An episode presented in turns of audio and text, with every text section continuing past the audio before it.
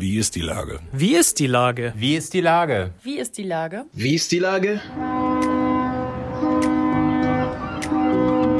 Der fast tägliche Podcast mit Lars Meyer. Wie ist die Lage? Unser fast täglicher Podcast als Kooperation mit der Mopo und der Gute-Leute-Fabrik spürt seit über einem Jahr tagesaktuellen Fragen nach. Macher, Musikerinnen, Models, Mütter und Politiker, genauso wie Schwestern, Schüler, Schlachter, Freiberufler oder Helfer, also prominente Lenker oder unbekannte Denker, kommen knapp 15 Minuten zu Wort. Die Auswahl ist rein subjektiv, aber immer spannend und überraschend. Mein Name ist Lars Meyer und ich rufe fast täglich gute Leute an. Unser Partner, der das diese Woche möglich macht, sind die Second-Hand-Kaufhäuser von Stielbruch in Wandsbek, Altona und Harburg.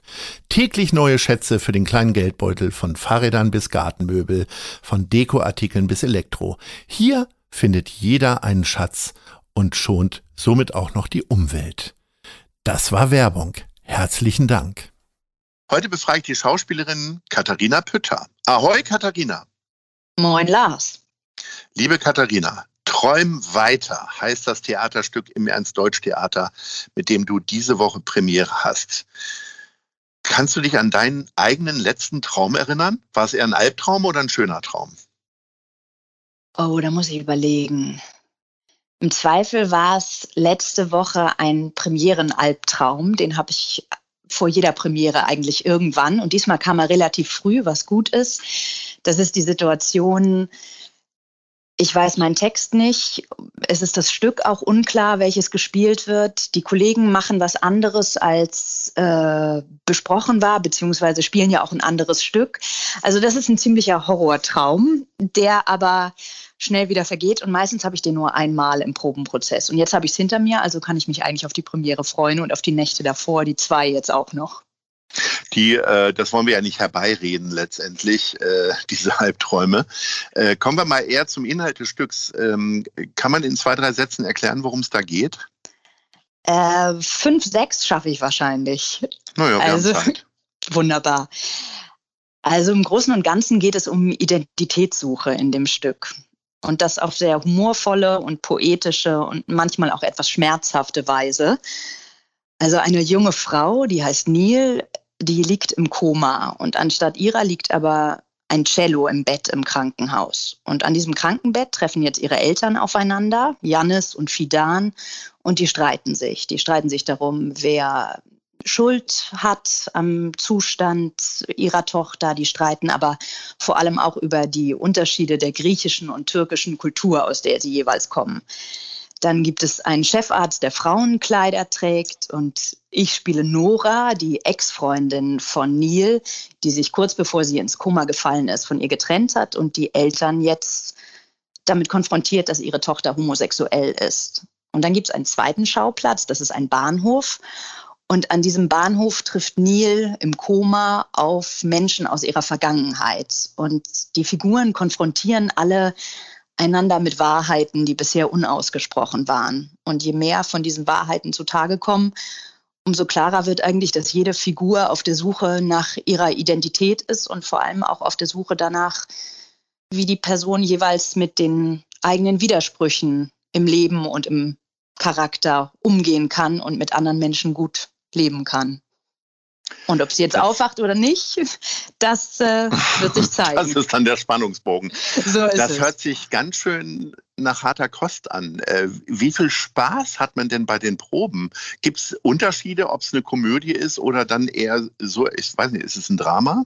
Nein, es ist eine ne? Komödie. Es ist, es eine, ist Komödie. eine Komödie. Oh, okay. Es, ist, es wird, ja, die Identitätssuche, die wir wahrscheinlich ja alle irgendwie kennen in unterschiedlichen Lebensphasen und Ausprägungen, ist natürlich was Witziges, wie der Mensch versucht, äh, klarzukommen mit dem, was er ist oder das auch überhaupt erst herauszufinden. Und gerade auch die Themen, die Nesrin Samdereli, die Autorin in dem Stück, alle beleuchtet, nämlich kulturelle Unterschiede und Herkünfte, Sexualitätsfragen, Crossdressing kommt vor. Also es ist sehr, sehr zeitgeistig und die Art und Weise, ich sagte ja, die, die Figuren konfrontieren einander und diese Konfrontationen sind sprachlich ziemlich heftig und intensiv und sehr witzig. Also es ist eine Komödie, aber sehr poetisch und klug geschrieben und dadurch hat es auch Tiefen und eine gute Mischung, finde ich, aus Humor und Ernsthaftigkeit und einer, einer Frage nach Identität. Du spielst ja in großer Regelmäßigkeit am Ernst-Deutsch-Theater. Ähm, muss das Stück hundertprozentig richtig für dich sein oder reicht es einfach schon, wenn Isabella Werteschütter freundlich nachfragt, ob du dabei bist? Ach, wir tauschen uns da schon über die Stücke und die Inhalte und die Rollen aus. Und dann ist ja immer eine Menge, das, was zusammenkommen muss und passen muss. Das muss einerseits der Zeitraum sein, dass es für mich möglich ist. Ich lebe ja in Berlin die meiste Zeit. Also es muss möglich sein, dass ich in der Zeit Zeit habe, in Hamburg zu sein. Und äh, die Arbeit mit dem Regisseur oder der Regisseurin muss passen. Also da kommt eine Menge zusammen. Und die Rolle, wenn sie was beinhaltet, was vielleicht für mich auch spielerisch neu oder besonders herausfordernd ist, dann freue ich mich immer, immer besonders. Ich habe ja schon gesagt, dass du häufiger hier bist. Du hast gerade gesagt, dass du aus Berlin kommst.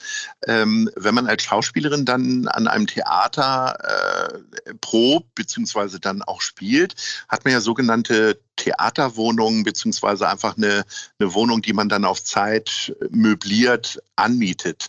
Da hast du ja schon einige Stadtteile erlebt. Ne? Gibt es so eine Art Hamburg-Vita? Wo hast du überall schon gewohnt?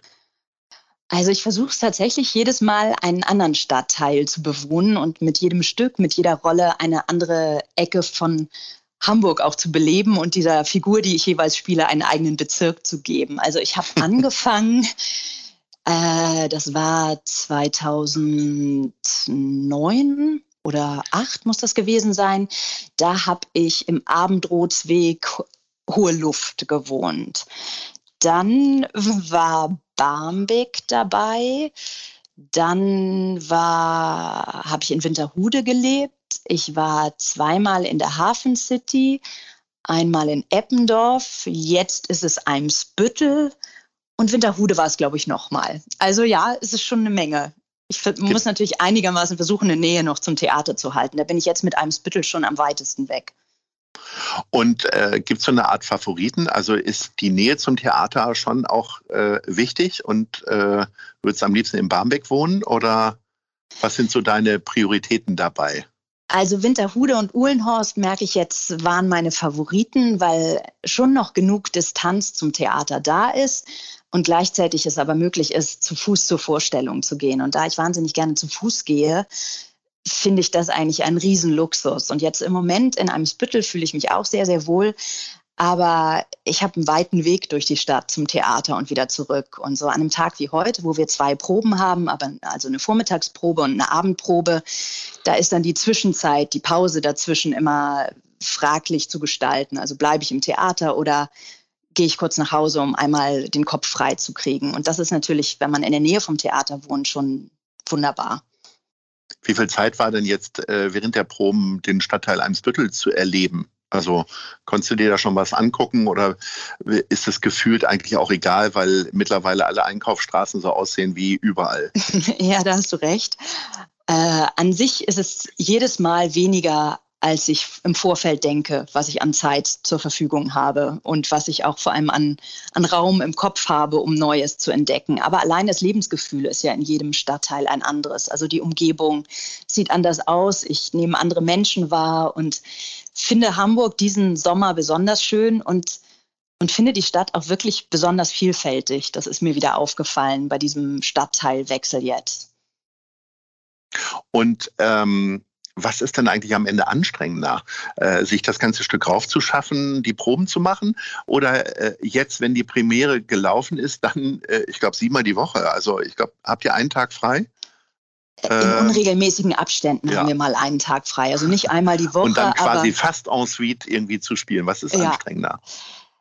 Ich finde auf jeden Fall die Probenzeit anstrengender. Und jetzt gipfelt es dann am Donnerstag in der Premiere, auf die ich mich wahnsinnig freue. Und ich glaube, dann sind es noch so ein, zwei Tage, die, äh, die noch eine besondere äh, Aufregung haben. Aber dann genieße ich es wahnsinnig, jeden Tag zu spielen und mag diesen Rhythmus des Ensuite-Spielens total.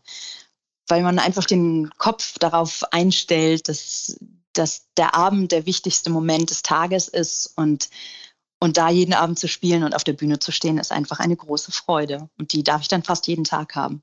Verschiebt sich dadurch eigentlich so der normale Tagesablauf? Also isst man möglicherweise vorm Spielen nix und dann erst gegen halb elf, was natürlich fürchterlich ungesund ist. Äh, schläft man, weil man dann später nach Hause kommt, schläft man dann bis Mittag oder wie sieht so ein Katharina-Tag aus, wenn äh, das Stück läuft? Also ich esse zweimal groß und warm, weil ich, weil ich viel verbrauche, wenn ich spiele und viel Hunger habe. Aber es verschiebt sich insofern der, der Tag auf eine bestimmte Art, dass ich einfach den ganzen Tag weiß, dass ich meine meiste Kraft am Abend brauche. Und das ist natürlich in einem Probenprozess und in anderen Arbeitsprozessen am Tag eigentlich anders. Und so wie ja, du bist ja äh, im Fußball einigermaßen firm, glaube ich. Ein bisschen, äh. Wenn ein Abendspiel ist, dann weiß der Fußballer auch, dass am Abend die Kraft da sein muss. Und insofern ähm, laufe ich jetzt nicht zweimal um die Alster vorher, sondern vielleicht nur ein halbes Mal und teile mir das so ein bisschen ein, dass ich am Nachmittag nochmal Ruhe habe und dann fahre ich frisch, frisch und satt und äh, freudig ins Theater. Bleibt denn trotzdem noch Zeit für Spaß oder sind das jetzt einfach einige Wochen äh, mit Spaßlosigkeit? Also kannst du noch Sachen vornehmen? Ich meine, ins Kino gehen kannst du nicht, da finden die meisten Filme abends statt. Aber tagsüber noch irgendwas angucken oder hast du dir gar nicht den Bedarf?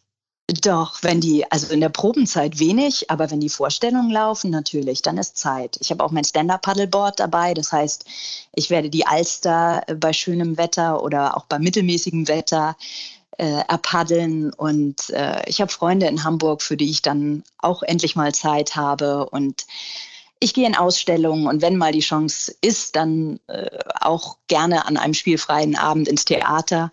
Also doch, Spaß ist da viel und ein großer Spaß ist das Spielen natürlich auch und die Zeit im Theater. Aber drumherum kommt ja auch nicht zu kurz, keine Sorge.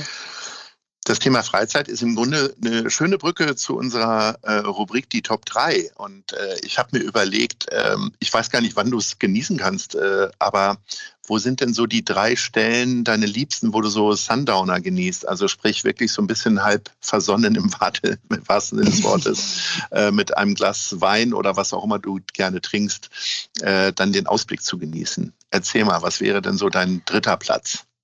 Also der dritte Platz, den würde ich jetzt, weil es eine Neuentdeckung ist, aus einem Spüttel, doch direkt in einem Spüttel ansiedeln. Da habe ich neulich das La Paz entdeckt. Das ist eine Tapas- und Weinbar im Heusweg. Mhm. Mhm. Und da ist eine große Terrasse vorne und viel Leben und das mochte ich sehr.